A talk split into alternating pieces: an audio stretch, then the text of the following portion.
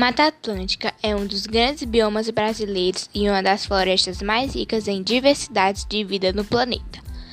Mata Atlântica é um dos biomas compostos por diferentes formações vegetais e ecossistemas associados, que se destacam por sua grande biodiversidade, incluindo, por exemplo, várias espécies endêmicas.